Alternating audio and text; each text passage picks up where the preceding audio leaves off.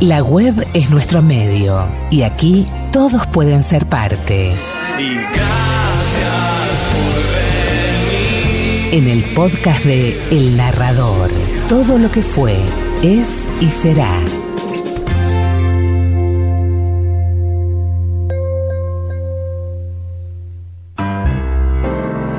Una noche de cerveza caliente y mujeres frías. Mordió un libro en un oscuro callejón de mala muerte.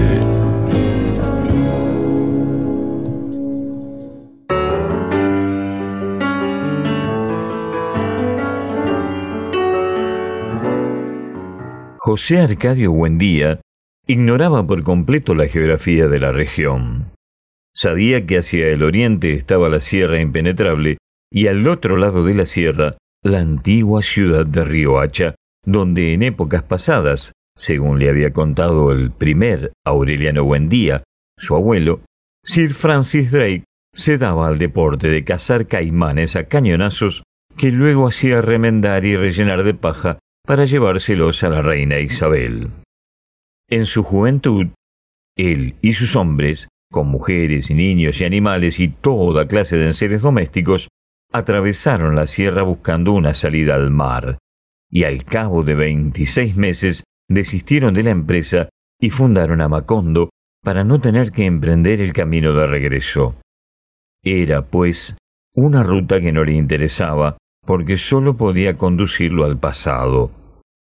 Al sur estaban los pantanos, cubiertos de una eterna nata vegetal, y el vasto universo de la Ciénaga Grande, que según testimonio de los gitanos, carecía de límites.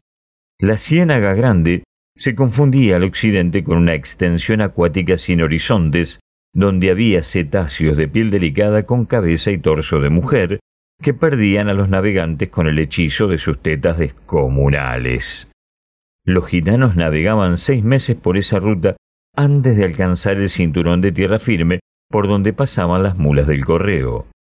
De acuerdo con los cálculos de José Arcadio Buendía, la única posibilidad de contacto con la civilización era la ruta del norte.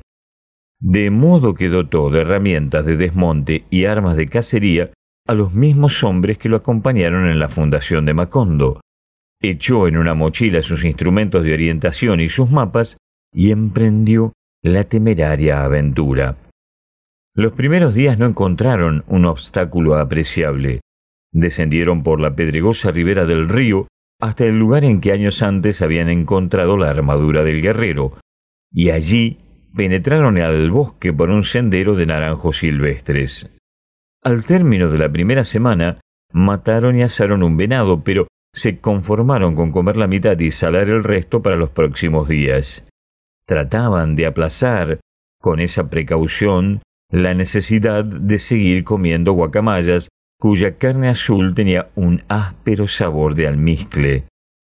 Luego, durante más de diez días, no volvieron a ver el sol.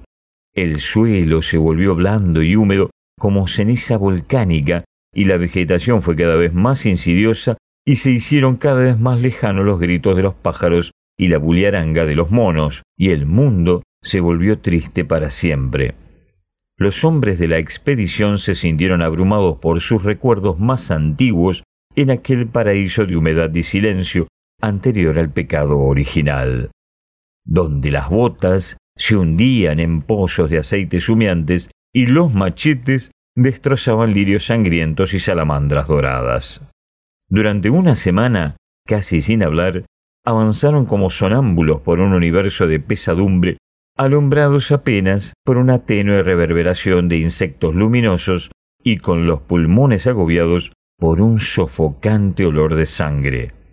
No podían regresar, porque la trocha que iban abriendo a su paso se volvía a cerrar en poco tiempo, con una vegetación nueva que casi veían crecer ante sus ojos. No importa, decía José Arcadio Buendía, lo esencial es no perder la orientación. Siempre pendiente de la brújula, siguió guiando a sus hombres hacia el norte invisible hasta que lograron salir de la región encantada.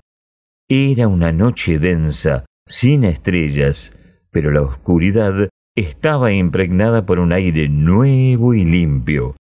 Agotados por la prolongada travesía, colgaron las hamacas y durmieron a fondo por primera vez en dos semanas.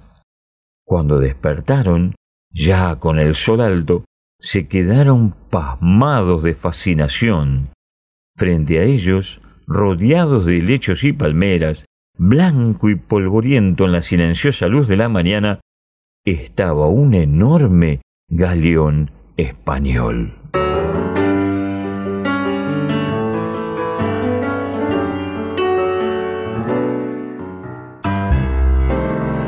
Una noche de cerveza caliente y mujeres frías. Me mordió un libro en un oscuro callejón de mala muerte.